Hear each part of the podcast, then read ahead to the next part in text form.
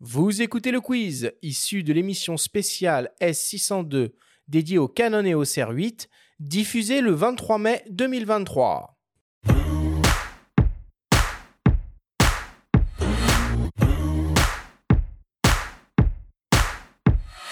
Jackie JC, le principe du quiz est très simple. Nous avons reçu des questions de la part de nos auditeurs qu'ils vous ont posées via notre compte Instagram en lien ou non avec le sujet de cette émission. Nous en avons sélectionné quelques-unes et vous allez avoir seulement 30 secondes et pas une de plus pour tenter d'y répondre le plus clairement possible. Avez-vous bien compris la consigne? Non. Compris.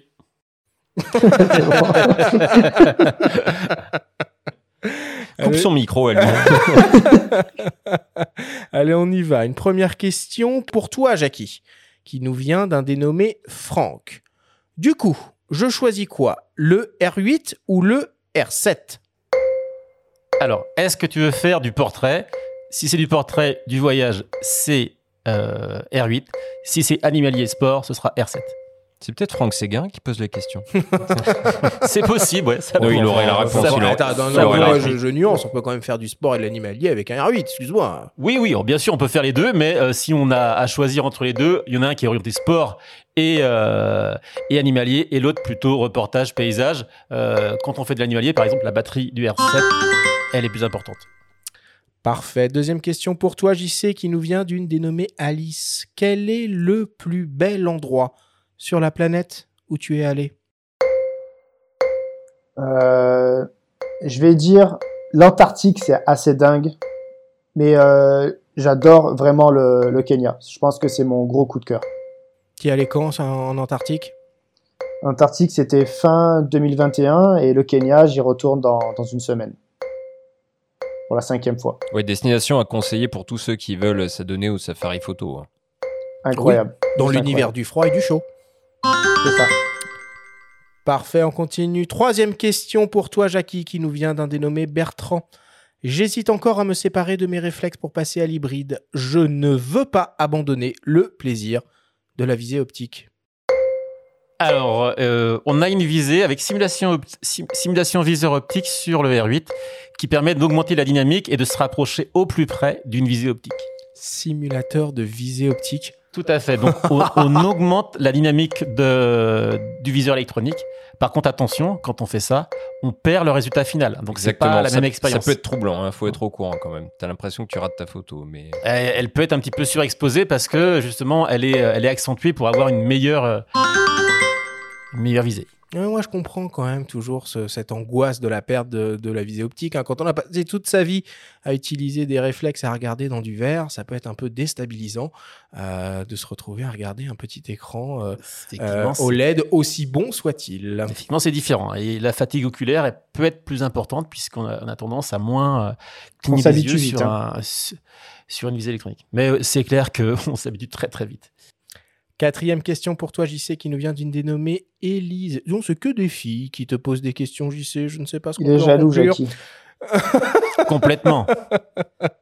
Quel serait ton boîtier idéal pour de la photo de voyage?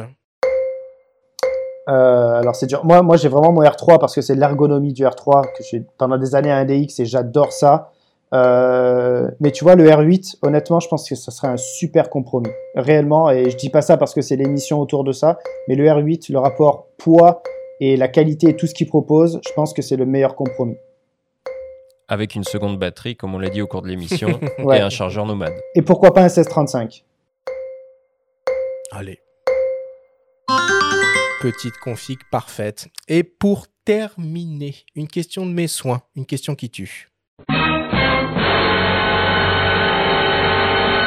Cette question vous est adressée à tous les deux. Oula. Si vous deviez conserver un seul et unique boîtier EOS parmi tous ceux qui ont vu le jour, réflexe, hybride, argentique, numérique compris, ce serait lequel et pourquoi? Jackie Alors, je vais dire le R6 Mark II, moi. C'est mon préféré parce que euh, bah, il a toutes les qualités d'un produit professionnel, mais il reste encore relativement compact. hein, donc, c'est un peu plus léger qu'un et moins encombrant qu'un qu'un R3 qui est vraiment quand même très sympa. Euh, mais il est véloce. 24 millions de pixels, c'est largement suffisant pour faire 99,9% des images. Moi, les, les, 45 ou plus, bah, ça charge mon disque dur euh, et c'est dur après à, stocker. Et donc, c'est vraiment un super compromis. Bon, Jackie qui est dans la modernité et pas la nostalgie. Même question pour toi, JC.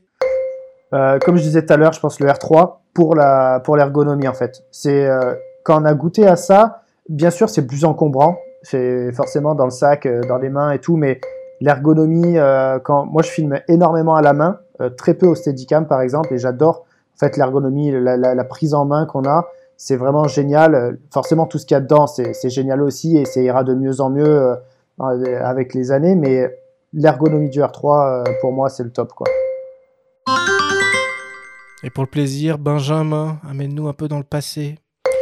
Alors, je peux amener plus loin dans le passé, mais j'ai commencé avec un EOS 650 argentique que j'ai toujours, je l'ai gardé, mais c'est pas celui-là que je garderai. Je citerai le 5D3 que j'ai gardé aussi, qui pour moi euh, était une vraie évolution par rapport au 5D2 et amenait beaucoup de, choses qu'on attendait, notamment une rafale supérieure, une construction supérieure, une ergonomie plus aboutie. Et celui-là, pour le coup, euh, je le garde et je n'ai pas l'intention de m'en séparer. Eh bien, euh, en ce qui me concerne, je me pose à moi-même la question et euh, ce serait l'EOS 300D, donc euh, le premier réflexe numérique Canon entre guillemets abordable, avec un capteur APS-C de 6 millions de pixels, si je me rappelle bien, une véritable révolution qui m'a fait découvrir la photographie numérique. On conclut le quiz là-dessus.